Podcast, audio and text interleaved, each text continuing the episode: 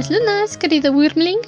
Bienvenido a la Dragona de los Libros, una cueva de dragones para charlar sobre nuestros libros favoritos. Mi nombre es Andrew, soy su dragón Wyrm en este podcast hecho por y para dragones. Y yo soy Ciela, una semana más con ustedes, ya casi a punto de acabar nuestra saga. Chan, chan, chan. Hoy venimos para continuar con el análisis de Winter, el último libro de la saga de Crónicas Lunares. De verdad. Parece que apenas empezamos. Cuando empecé el podcast, bueno, cuando empezamos con la idea del podcast, no fue como una idea tan clara de que llegaríamos al punto de terminar una saga completa. Y llegados a esta altura me emociona más pensar en los demás libros que podríamos analizar, pensar en cómo podemos agilizar nuestro análisis para cubrir más libros. Y pues evidentemente no podríamos haber llegado tan lejos sin todos los pequeños Wyrmlings que nos escuchan. Sí, ha sido un viaje, no diría largo, porque debo decir que se me pasó muy rápido, pero ha sido muy satisfactorio. Ha sido un camino muy, muy agradable y casi me sabe mal que lo que está a punto de pasar en el libro no sea tan agradable. Ay, sin drama no hay emoción. Sin drama no hay emoción. Así que vamos al libro 4 de Winter.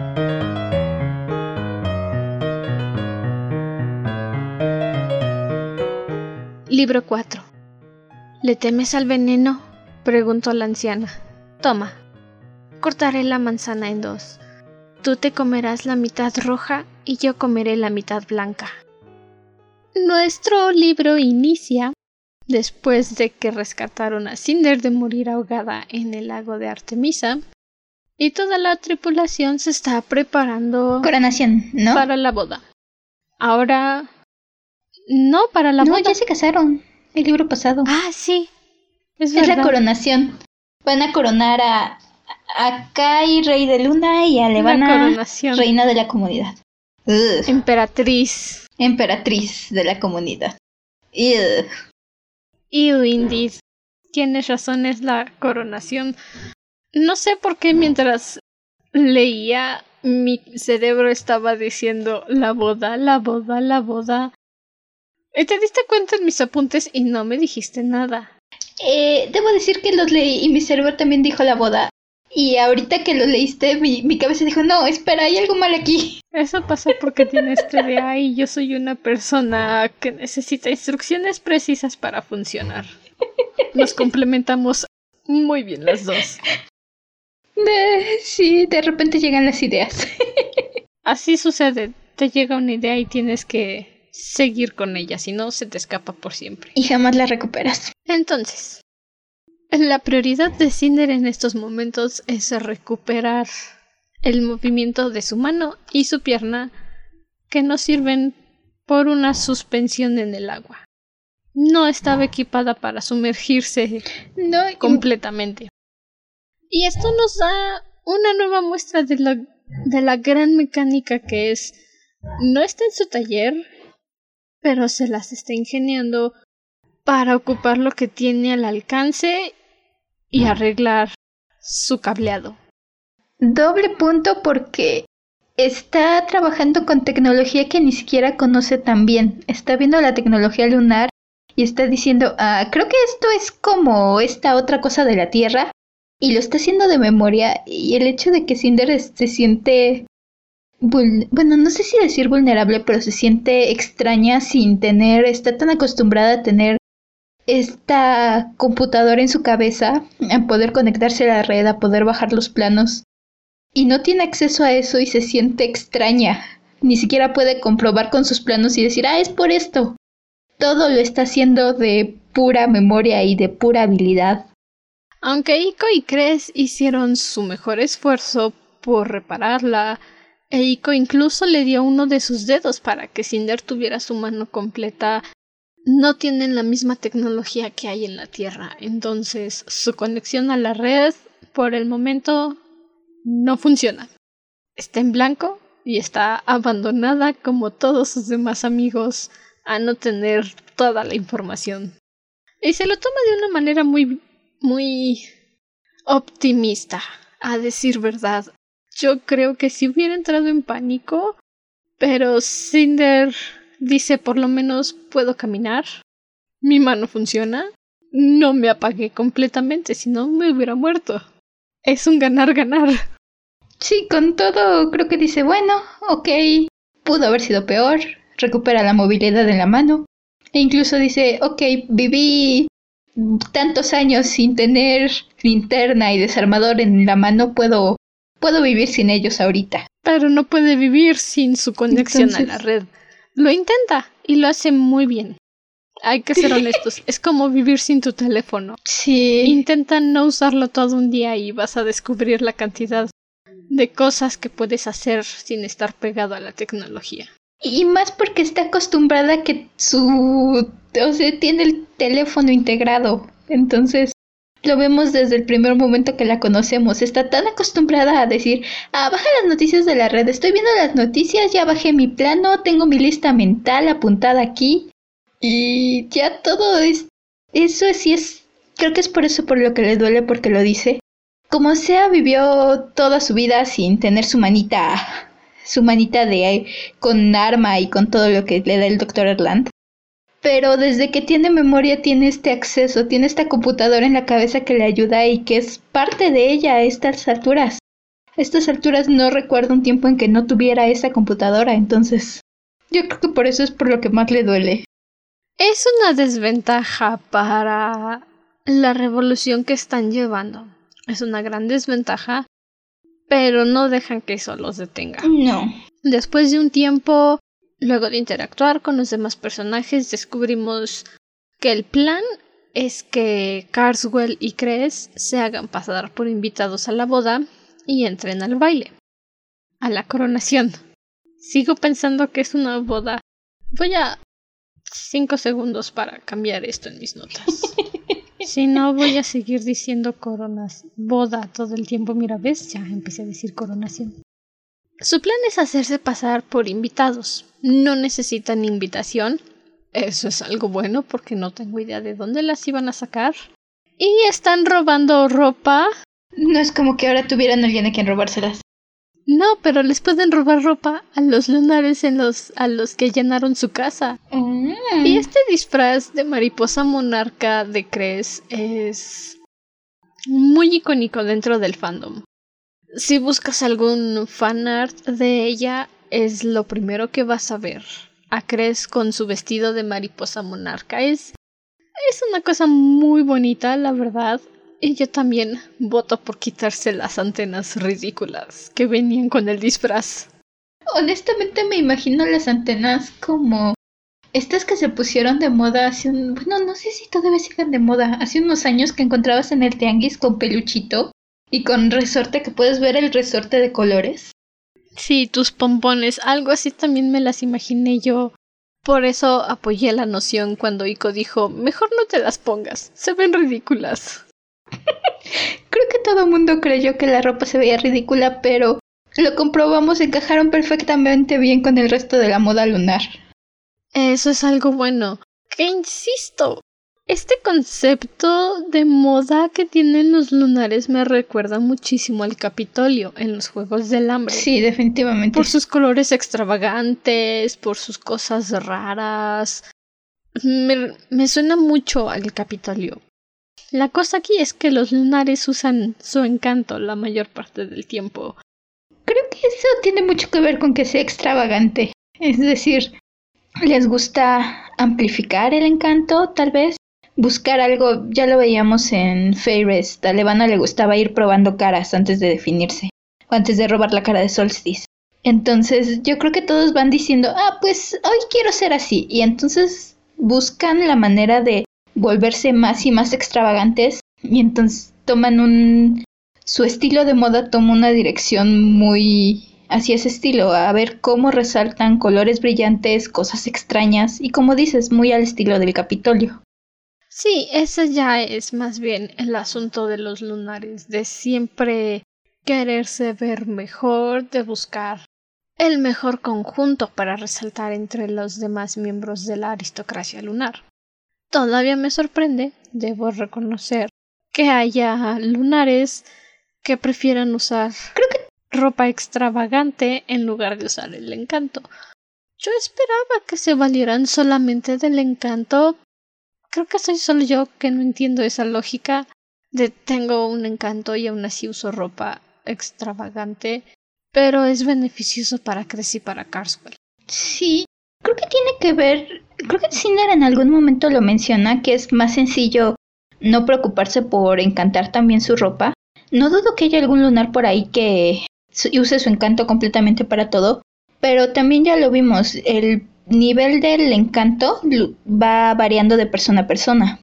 Entonces, por mucho que sean las familias, por mucho que sean de Artemisa, a lo mejor alguien que no tiene su don tan entrenado como Cinder, Levana, que ya vimos que son las super del don, tal vez las... Me parece improbable que un ciudadano respetable de Artemisa no tenga tan entrenado su don. Tengamos en consideración que estas personas lo que quieren es entrar en gracia con la familia real, con la familia Blackburn, y para eso necesitan un don fuerte, y todos ellos gozan de lujos. Tienen comida, tienen ropa, tienen zapatos, tienen casas bonitas, tienen autos recreativos, si son bien allegados a la familia real, pueden quedarse en el castillo durante varios días en caso de que haya eventos importantes. No me parece lógico o probable que alguno de estos lunares no tenga tan que no tenga tanta experiencia con el don lunar como podría ser Cinder, que apenas hace unos meses atrás descubrió que es lunar y lleva unos dos meses entrenando con su don. Pero también lo que sabemos es que el don de Cinder es muy fuerte. Entonces, ¿será que veo a Cinder y Levana? O sea, sí, creo que todos los ciudadanos y los taumaturgos, los taumaturgos sobre todo son los que tienen el don más fuerte. Y me imagino el resto de la, de la aristocracia de Artemisa va después de los taumaturgos. Entonces, no creo que estén en los niveles, o sea, tener un don muy fuerte, definitivamente, pero no en los niveles súper grandes que están Levana y Cinder. Cinder y Levana yo las veo con un don fuera de lo que verías en la gráfica normal del don. Entonces... Eso tampoco no lo sabemos. Los taumaturgos son seleccionados por su habilidad con el don lunar, sí, pero también por su rostro, por si son atractivos, por si son guapos, es entendible que haya ciudadanos con el poder lunar, con el control del don al nivel de un taumaturgo, pero tal vez Levana no se fija en ellos y por eso no los recluta para ser taumaturgos, o no cumplen los requerimientos específicos para ser un taumaturgo. Me parece más lógico eso que si haya personas con distinto poder en el encanto, que haya unos muy poderosos al nivel de los taumaturgos, que haya unos intermedios, como podría ser un taumaturgo de tercer nivel, que son los de la capa negra, y algunos que tal vez no, te, no sea un control tan fuerte como el de Cinder y el de Levana, que ya viene heredado desde hace muchas generaciones en Luna, pero sí tengan un control mayor o semejante al del taumaturgo mayor de la reina. Eso suena más lógico para mí que decir que van todos los ciudadanos por niveles, que todos están por debajo de los taumaturgos. Puede ser, puede ser. El punto es que sí creo que tal vez probablemente varios decidan darse una ayudadita con la ropa. También a final de cuentas es un lujo una forma de decir, mira, soy tan rico, tan poderoso que puedo costearme estos trajes de diseñador, bueno, el equivalente a traje de diseñador en Luna. Como... Eh, ya lo veíamos, incluso Levan en su momento se compró los guantes en Feires. Como siempre, el rico humillando al pobre. Verde es el color de la maldad, dicen. Oh, sí, así hizo esa reina malvada. Debería de usar ropa verde limón. Todos los malvados usan verde limón. Si no eres fan obsesivamente de Disney, pequeño Wyrmling, déjame informarte. Disney tiene esta manía de que todos los villanos usan el color verde limón. Excepto Jafar. Jafar es raro. No sé qué pasa con Jafar. Creo que se enfermó. Estaba indigestión. Tenía indigestión. Ah, no sé qué pasa con Jafar, honestamente. Todos los villanos usan verde limón. Compruébalo por ti mismo. Hades. Hades. No recuerdo el verde en Hades. Es, es el único otro que, que intento recordar y no recuerdo con el color verde. No, porque él es el dios del inframundo. Supuestamente el color azul de sus flamas refleja fuegos fautos, que son almas perdidas. Bueno, pero Hades no es Hades malo. en sí no es malo. Disney y Hades solo quiere... Hollywood, básicamente. Hollywood tiene esta manía de convertir a Hades en el dios malo del Olimpo cuando en realidad es Zeus. Hades solo quiere estar en su reino y ver a su esposa y jugar con su perro y hacer su trabajo. Pero Hades es bueno, es genial. ¿Han escuchado la canción de Hades de Destripando la historia de Pascu y Rodri? Hades es la hostia. Concuerdo. Es lo máximo. Lo siento. Ok, dejé que tu TDA me jalara otra vez. Yo nada más quería hacer una aclaración del verde limón y ya dejé que me jalara otra vez tu TDA. ¿Se dan, ¿Te das cuenta de lo que pasa cuando convives con alguien con TDA y tú eres alguien que sigue pasos estrictos? De repente terminamos hablando de eh, mitología. Ok, regresemos a Cinder. Así es como los introvertidos hacemos amigos. Un extrovertido nos arrastra. Sí, volviendo a Cinder. Más específicamente a Scarlet y a Winter. Están en el sector PM12, producción de madera. Y Alpha Storm, ese adorable hombre peludo con garras y dientes feroces que podrían arrancarme la cabeza si quisieran, junto con los demás alfas, están entrenando a todos los habitantes del sector. Intentan hacerlos ver menos patéticos, como dijo Alpha Storm.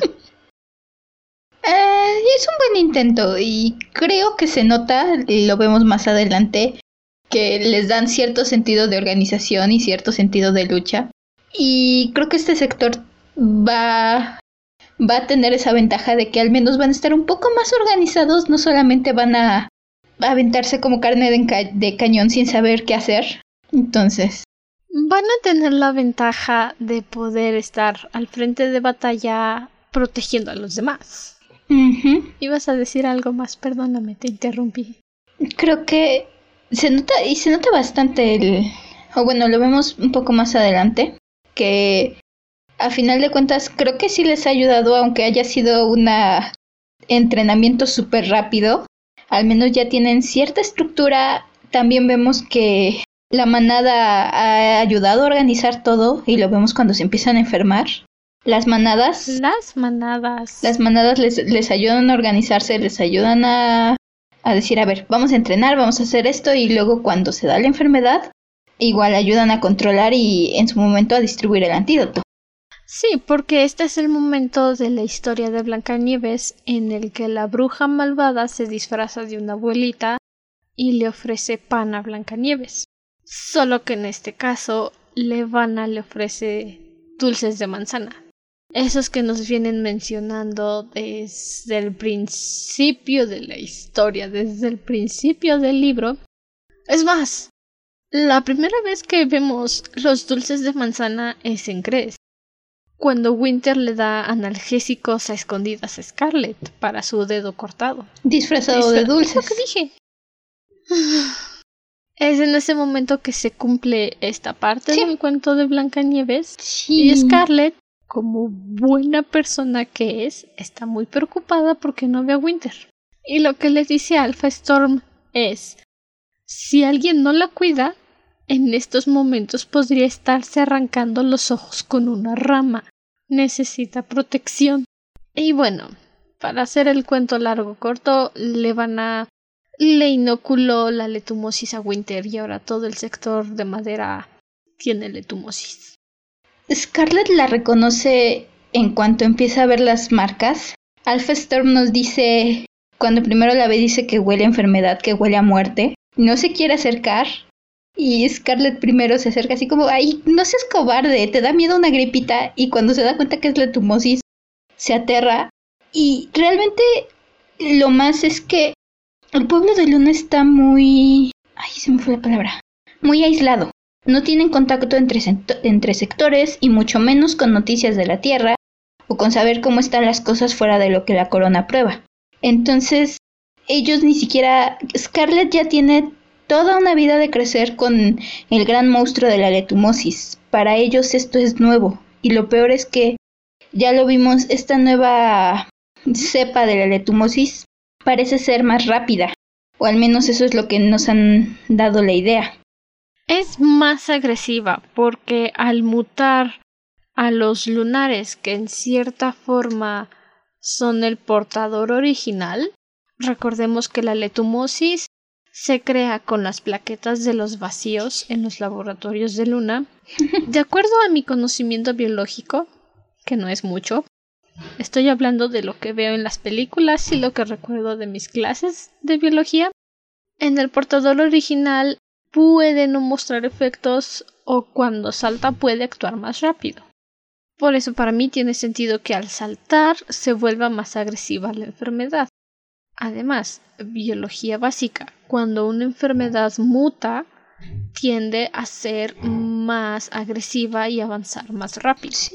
Y estoy del lado de Alpha Storm. Él dice que Winter huele a muerte, que huele mal, porque jamás ha tenido un contacto con la letumosis. Y sí me daban unas ganas de darle un zap y decirle que no estás viendo que están en una roquita aislada del mundo. No esperes que conozcan la letumosis. Por favor. Scarlett ha avanzado bastante de que la conocimos a este punto. Pero sigue siendo Scarlett. Yo creo que eso fue lo último que le pasó por la mente. Sigue siendo Scarlett y aún así tiene el valor.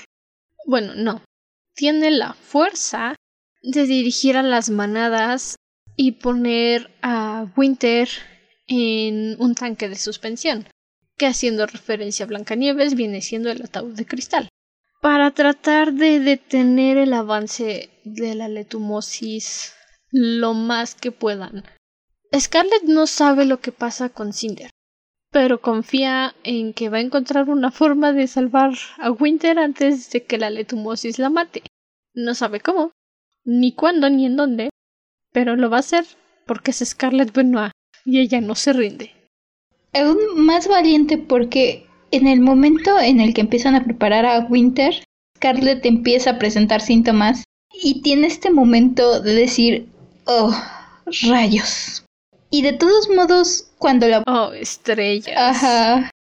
Y de todos modos no duda, sigue diciendo pongan a Winter, sigue dirigiendo aun cuando sabe Scarlett de todo el sector es la que tiene una mejor idea de cómo funciona esto, sabe qué tan horrible es, ha vivido con este miedo. Y aún así cuando la volvemos a ver, sigue dirigiendo, sigue, sigue siendo fuerte, aun cuando se siente horrible, aun cuando sabe que está avanzando. Y que si las cosas no van rápido, tal vez salven a Winter, pero ella tal vez no tenga tanta esperanza. Sobre todo porque es Creo que podemos decir que después de Winter, factiblemente Scarlett es la siguiente infectada. No sabemos qué tan rápido se contagia por aire. Scarlett se contagia por el contacto directo, sí, porque la tocó. Es lo que pasa con todos los enfermos. Pero al momento que transportaron a Winter a la clínica, todos los que estaban en su camino se volvieron infectados al ser lunares están más expuestos a que la enfermedad los mate más rápido.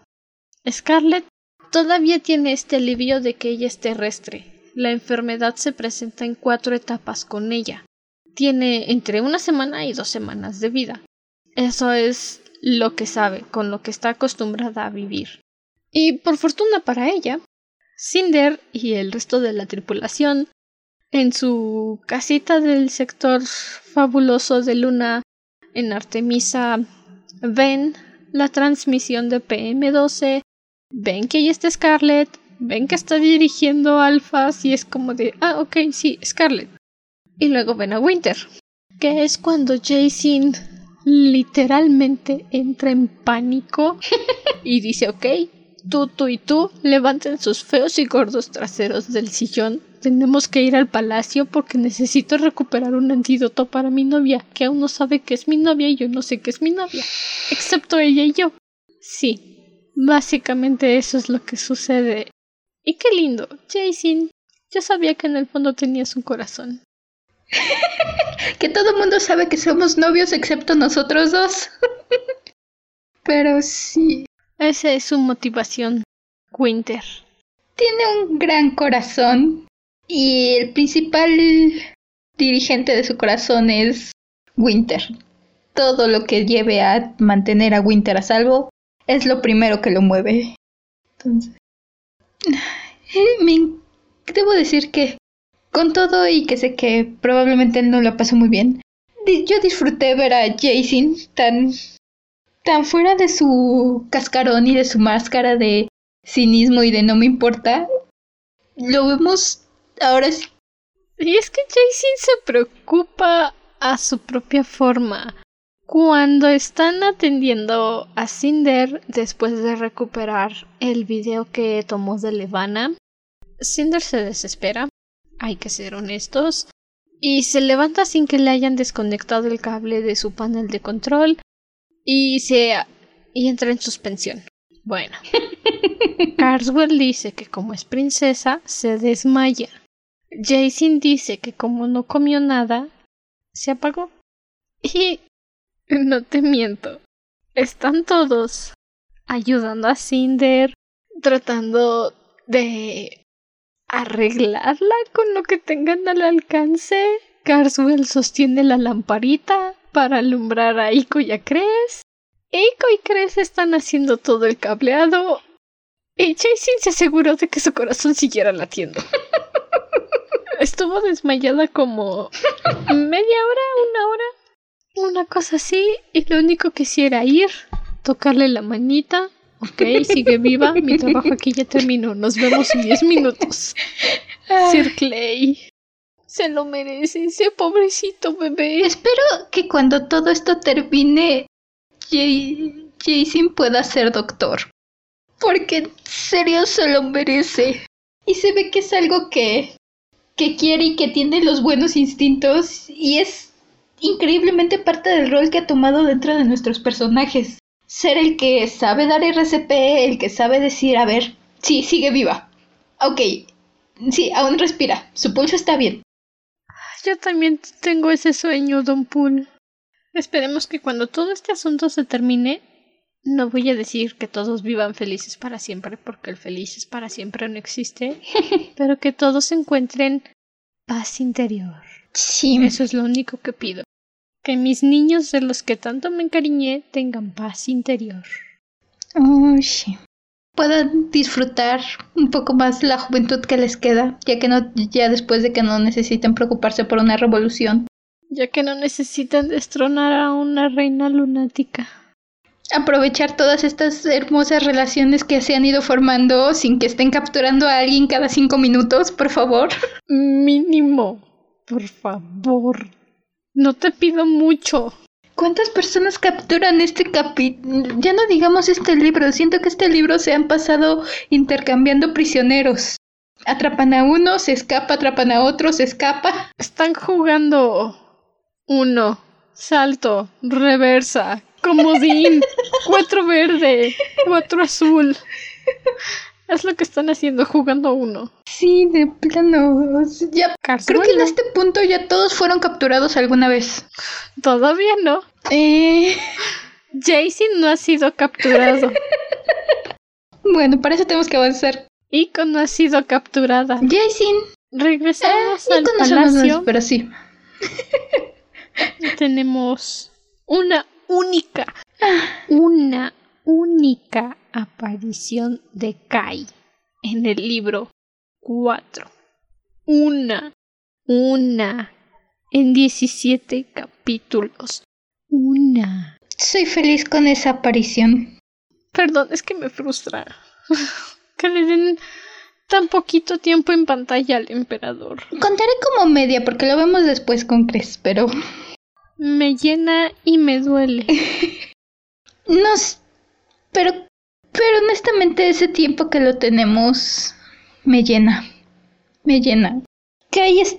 Este pobrecito niño tiene como 47 años y apenas va a cumplir 19. Sí. Es natural es un curso que ha venido siguiendo Kai desde Cinder hasta este punto.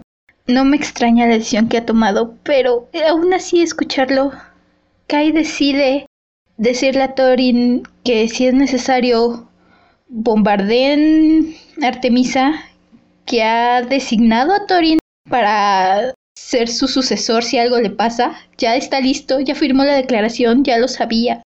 Thorin no sabe ni qué hacer y le dice que no, que no va a dejar lo que se sacrifique y Kay le dice que eso es lo que ha venido haciendo y lo que está dispuesto a hacer.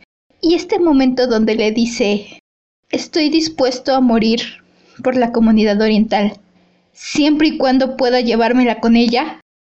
Ay, Kai, Kai, Kai, Kai es mi emperador. Lo adoro. La verdad es que esta conversación nos demuestra todo el crecimiento que ha tenido Kai. No se parece en nada al príncipe que buscaba desesperadamente una heredera al trono lunar para casarse con ella en lugar de casarse con Levana. Este ya es un hombre dispuesto a morir por el bien de su país. Ya tiene prepar ya dejó planes en el Palacio de Nueva Beijing para después de su muerte porque está dispuesto a tomar medidas desesperadas con tal de salvar su país y acabar con Levana. Y Torin, este hombre que vengo diciendo desde el libro 1 de Cinder, que me encanta, que lo adoro y que siempre se lleva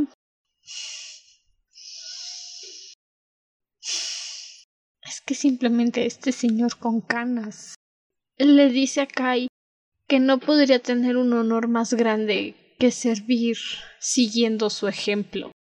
Él, que al principio de nuestra historia lo regañaba y le decía Ya, siéntese. Se está avergonzando solito.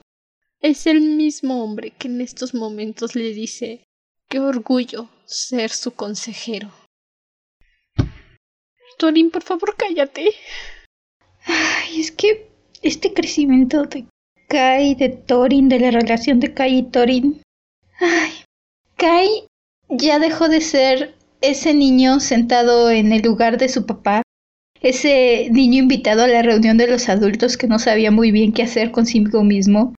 Y a pasos agigantados en muy poco tiempo tomó completamente su papel y se convirtió en el emperador de la comunidad y el emperador que la comunidad merece y que toda la tierra merece tener como uno de sus representantes.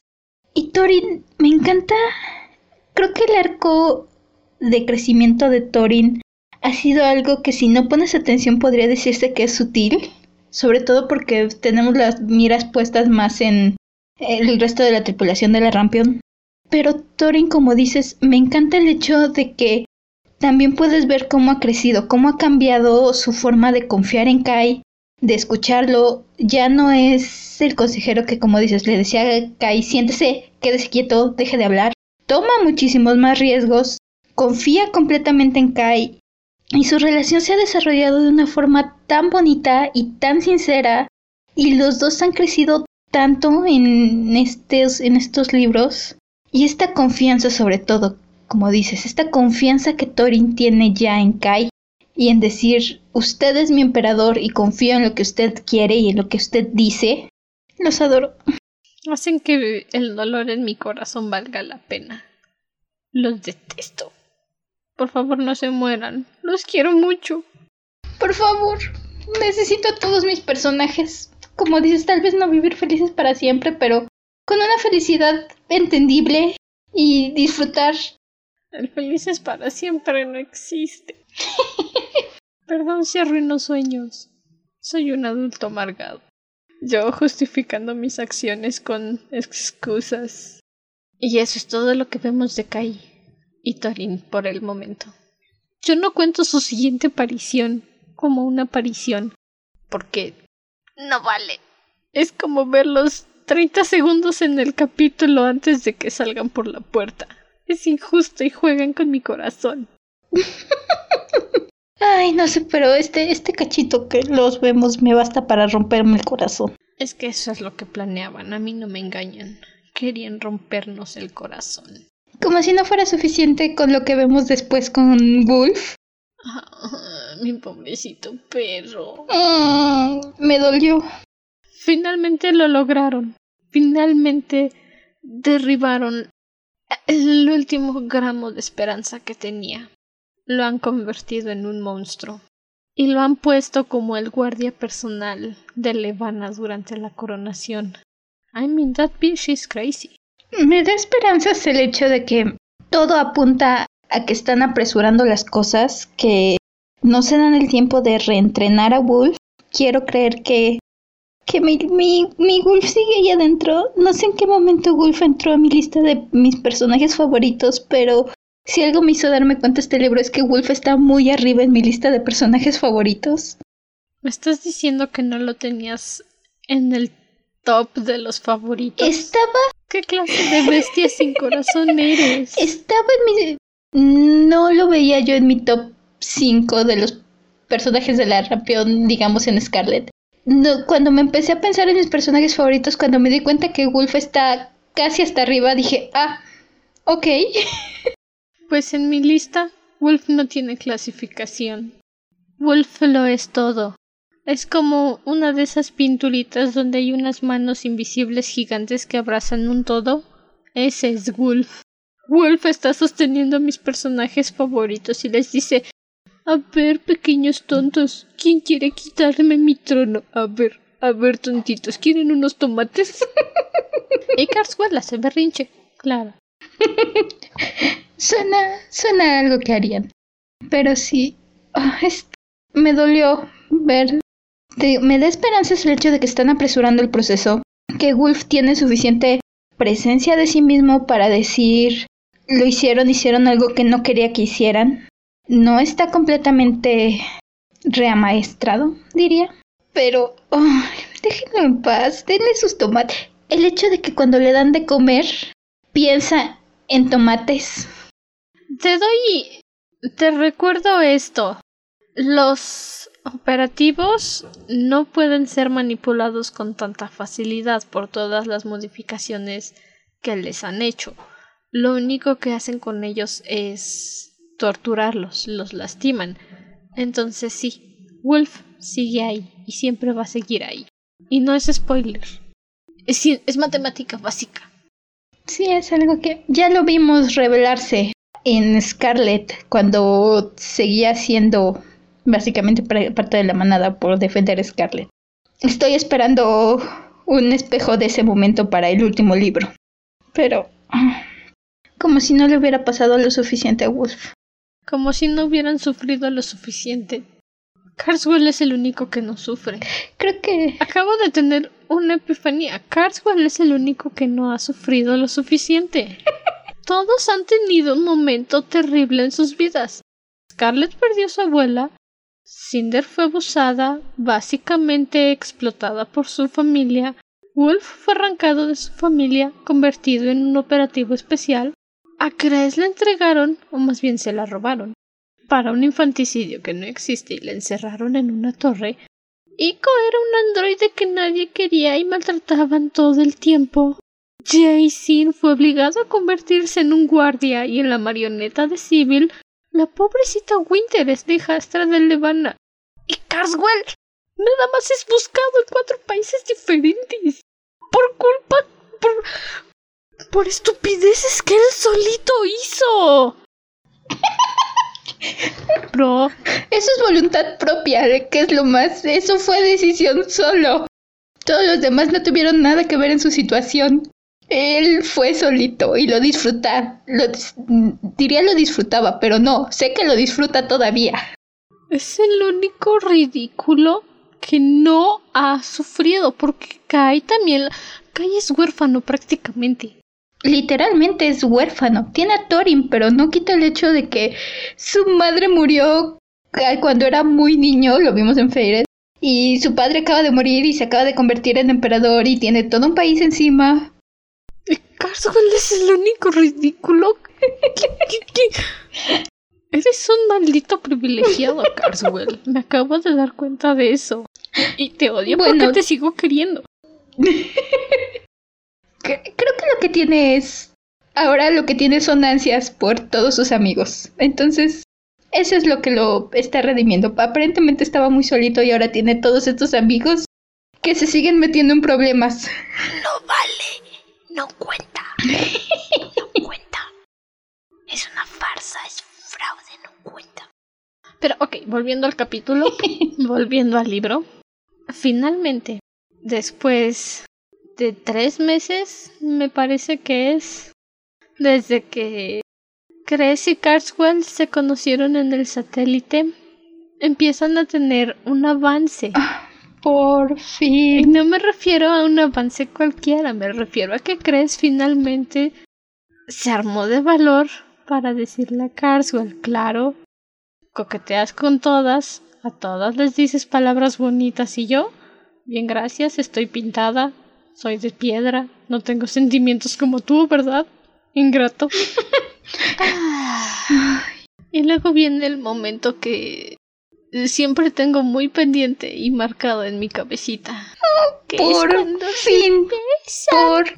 Creo que de todas las relaciones, Thorn y Cres han sido los más lentos y están satisfactorios.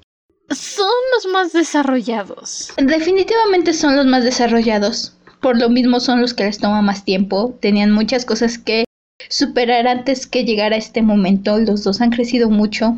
Ya nos pasamos un capítulo hablando, creo que 10 minutos, 15 de, de este par. Creo que fueron como 10 minutos. Pero es tan satisfactorio este momento en el que Cres le está reclamando a Thorn y le está diciendo, claro, coqueteas con Nico, coqueteas con Cinder, coqueteas con Scarlett, no quiero ni saber qué le dijiste a Winter.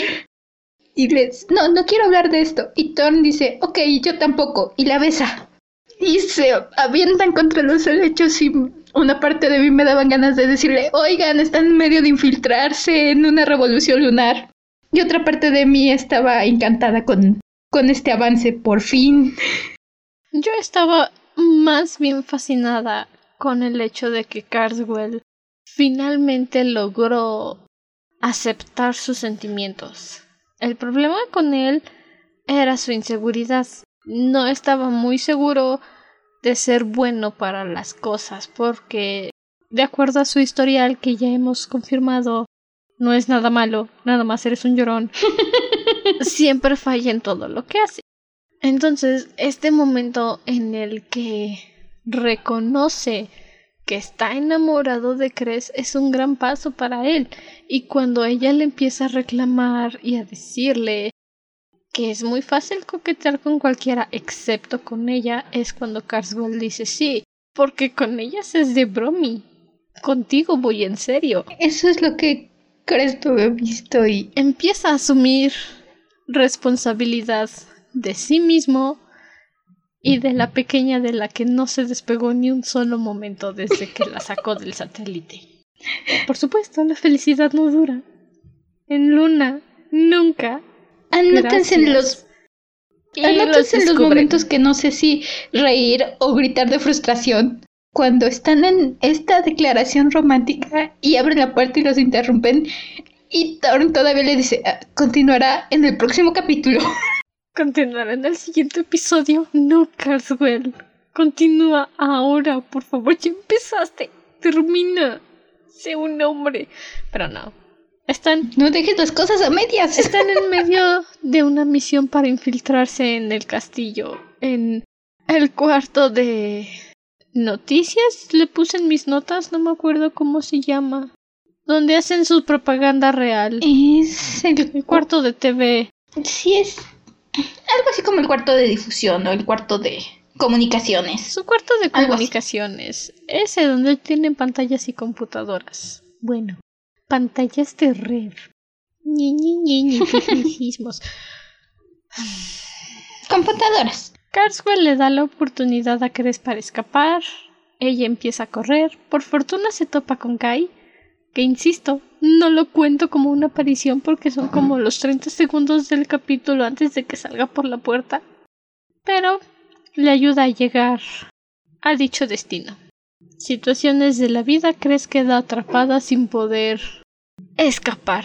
Hace lo que tiene que hacer, que es sabotear el sistema de seguridad para que se levanten las barreras y puedan entrar todos los sectores a invadir el castillo. Pero ahora ya no puede salir. Ni modo. No tenemos idea de nada de nada. No. Y no sabemos qué pasó. Aparentemente atraparon a Thor. Pero Cinder y Jason encuentran el antídoto para la, la letumosis. ¡Yay! ¡Hay felicidad en momentos oscuros! Insist este capítulo va. Si decíamos, creo que en Crees que te traen de un lado para otro este capítulo. Tienes tantas pequeñas victorias y al mismo tiempo tantos momentos de tensión. Y tantos momentos donde dices, no, por favor, no pase, que no pase eso. Y con esta forma tan... No voy a decir directa porque estamos saltando de temas todo el tiempo. Siempre. Pero más enfocada a las situaciones importantes. Vale la pena las dos horas que nos aventamos la semana pasada hablando de cada minúsculo detalle que pasaba. Porque ahora sabes exactamente todo lo que pasó. Aplausos para nosotras. Por favor. Recuperan el antídoto. Cinder decide que cuando sea reina va a liberar a todos los vacíos y darles derechos humanos. Tienes mi voto, Cinder. Definitivamente. Creo que si alguien sabe lo que es ser parte de un grupo oprimido por su gobierno, de ser vista como menos, de ser no tener los mismos derechos que todos, es Cinder, nuestra querida cyborg que ha vivido toda su vida con el, la bruja que es Adri, haciéndola sentir menos. Y creo que si alguien entiende qué, qué van a qué sienten estos vacíos, es nuestra querida princesa Selene. Y es un momento muy bonito en el que toca el tanque de este pequeño que dice que no debe ser mayor de cinco años y luego se marchan. Es como una promesa silenciosa, o al menos yo lo interpreto como una promesa silenciosa en la que les asegura que va a volver y los va a ayudar a todos, que no va a dejar que ni uno solo vuelva. Es Cinder diciendo tengo que irme, pero esto no va a durar. Yo voy a cambiarlo. No sabemos qué pasó con Nico. Ico se sacrifica, entre comillas, porque nadie va a acabar con mi querida androide. Nadie se va a deshacer de mi querida androide, nunca nadie jamás en la existencia. Pero les da una oportunidad a Cinder y a Jason para escapar de los laboratorios y llegar a PM12, donde está Winter. La descripción exacta del viaje es que Jason conduce como una bestia. Literal. Muy, muy buena descripción, debo decir. A veces encuentro difícil las descripciones de persecuciones. Son muy caóticas. Pero esta descripción de este viaje a PM12 es fantástica. Puedo ver claramente a Jason conduciendo como loco y a Cinder básicamente aferrándose como puede a su asiento y prácticamente diciendo por mis estrellas, no nos mates, no nos mates, no nos mates. Debo decir que la forma en la que conduce Jason me recuerda a un conductor de transporte público. Este, situaciones tercermundistas. Los conductores de transportes públicos en Latinoamérica al parecer son animales y van o muy rápido tratando de esquivar a todos los coches que tienen enfrente o van absurdamente lento y hacen que te hagas dos horas de viaje en un tramo de 20 minutos. Así que sí, entiendo la, el pánico de Cinder de ir con un conductor que nada más va esquivando rocas para no estrellarse y salir volando, esperando que no mueran en el proceso. Sí, Jason ya no tiene tiempo ni tiene paciencia para ir lento. Él va a llegar con Winter. Y cuando llegan, este lunático lo único que quiere es saltar, agarrar su frasquito, su antídoto y metérselo por el gaznate Winter. Literalmente. Pero le dice, para tus caballos, detén tu carro, todavía no somos inmunes. Tómate tu medicina. Y Jason es como de, tómate tu medicina. Se toma su medicina y salta. Y sale corriendo. Y no le importa que lo detengan unos operativos lunares. Él dice, ¿dónde está la princesa Winter? Y más vale que no se pongan en mi camino.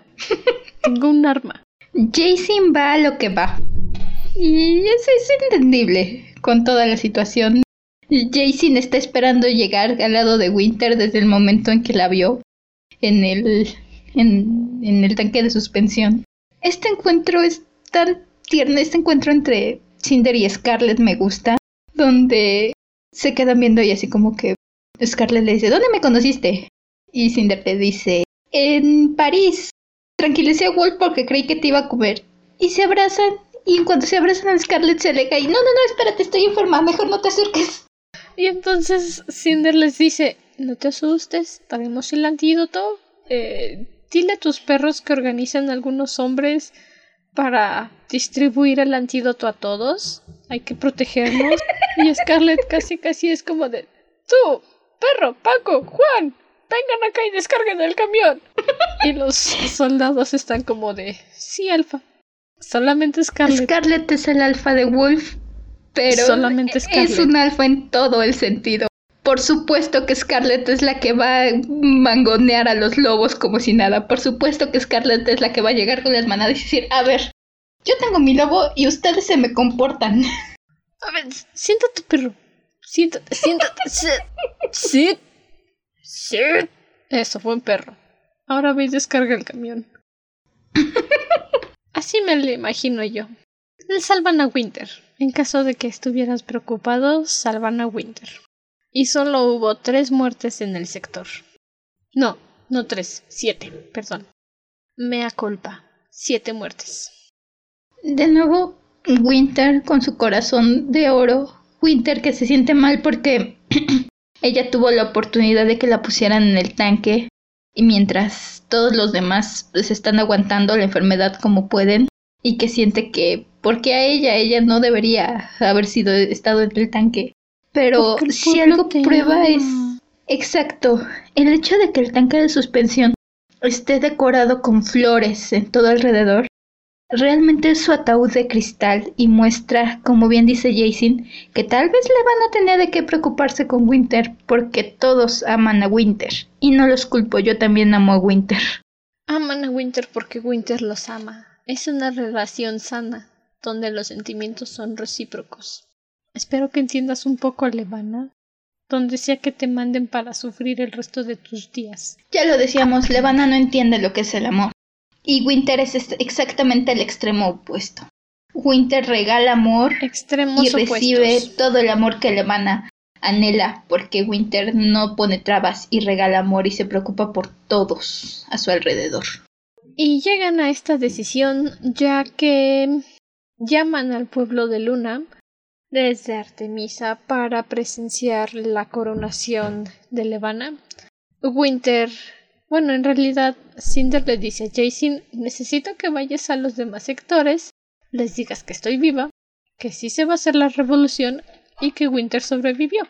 Y Jason dice, no, yo me quedo con Winter para cuidarla. Y Winter dice, yo me ofrezco voluntario, yo voy. Y Jason básicamente dice, Está bien, ya voy. Jason dice, no, te quedas en la cama. Y Winter le dice, no. Dice, está bien, vámonos. Y así termina el libro 4 de Winter.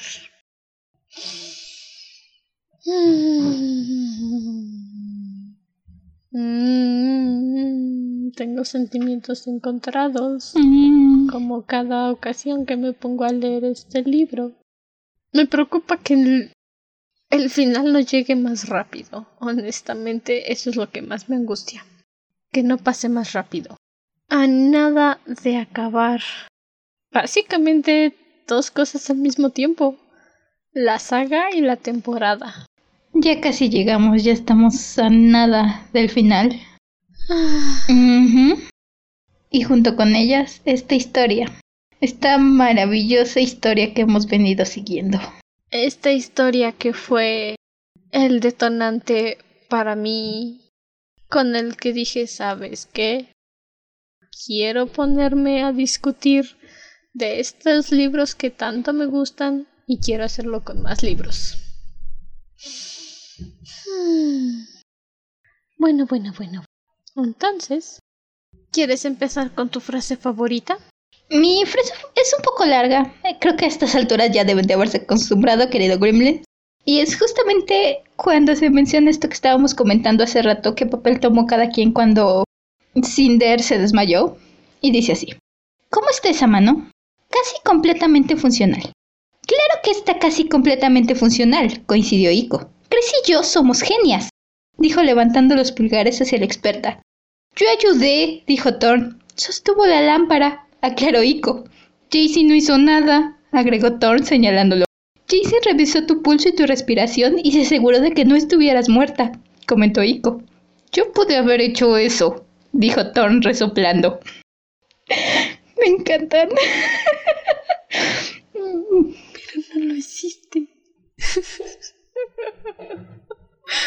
y si pudiese haberlo hecho, ¿por qué no lo hiciste, cariño? Porque estaba agarrando la lámpara. Era un papel importante. Era muy importante. Si no las alumbraba, ¿qué tal que quemaban un fusible o algo? No lo sé. Es- Fue la es- primera palabra que se me Sigo adorando estos. No creo que tenga fusibles. No creo. Sigo adorando estos pequeños momentos. Pudieron haberle quemado algún cable. Pudieron haberle quemado algún cable. Eso definitivamente o conectado algo chueco. Carswell tenía un papel muy importante. Sostener la lámpara. Mi frase favorita fue de Cres. Es realmente corta a comparación de todo lo que ha estado pasando. Dejó escapar un lento suspiro y trató de imitar el pavoneo de Thorn. Fingir. Era buena para fingir. Soy una mente criminal, murmuró, y voy a derrocar a este régimen. Para mí ese fue el punto culminante en el que Carswell se dio cuenta que está enamorado de Cres. Porque él mismo le dice, hey, esa es mi frase. Y Cres le responde, lo sé, te la robé. Él no lo sabe, pero en ese momento Le fue cayó cuando dijo, todo "Ok, la realización de enamorado". que la. Es muy buena. Muy buen momento de. Cres se luce, debo decir, este capítulo. Y para nuestra actividad final fue una... fue día de ciela. para estos últimos dos capítulos. En lugar de solamente decir un personaje, vamos a decir nuestro top 5 de personajes en este libro de Winter. Los míos, bueno, ya mencioné. Wolf es un dios que rodea a todos. Él no tiene clasificaciones. Pero van primero Carswell, porque es una mente criminal. Lo siento mucho. Siempre digo que lo odio, pero en realidad lo adoro. El señor Thorin, que desde el capítulo 1 de este podcast fue mi personaje preferido. El señor Jason Corazón de Hielo. We stand for Jason in this house. Cinder y Scarlett, porque... Es que Cinder es lo máximo y... ¿Cómo, cómo, cómo. ¿Cómo no vas a amar a Scarlett si mangonea a unos operativos lunares? A unos asesinos. A ver, co- Simplemente la adoro, me encanta. Mi top 5 de personajes es, en primer lugar, para sorpresa de absolutamente nadie, mi emperador Kai. Kai ah, lo adoro. creo que ya lo he dicho en tantos momentos, en tantas cosas. Kai es mi número uno. Después viene mi princesa Cinder, otro personaje que adoro su fuerza. En tercer lugar viene Wolf, que como decía, a mí me tomó por sorpresa, no me di cuenta en qué momento me encariñé tanto con Wolf, pero cuando me puse a pensarlo dije, sí, está ahí arriba, es... lo adoro. Después viene Winter, porque es Winter, como nombrar a Winter. Y... Porque es una chica de polvo estelar y estrella. Y en mi número 5 está Cres. Mi pequeña hacker se lució en este libro. Es porque son hermanas de tecnología. Sí. y bueno. Sí, bastante. Estamos a un episodio de terminar. Sí me emociona, honestamente.